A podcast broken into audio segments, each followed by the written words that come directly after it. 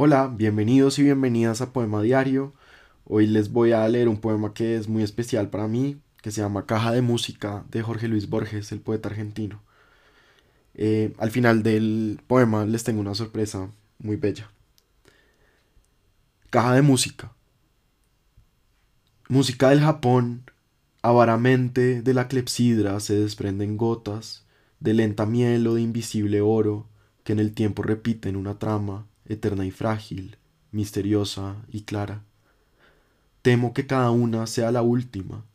Son un ayer que vuelve, de qué templo, de qué leve jardín en la montaña, de qué vigilias ante un mar que ignoro, de qué pudor de la melancolía, de qué perdida y rescatada tarde llegan a mí su porvenir remoto? No lo sabré, no importa, en esa música yo soy, yo quiero ser, yo me desangro. Música del Japón, avaramente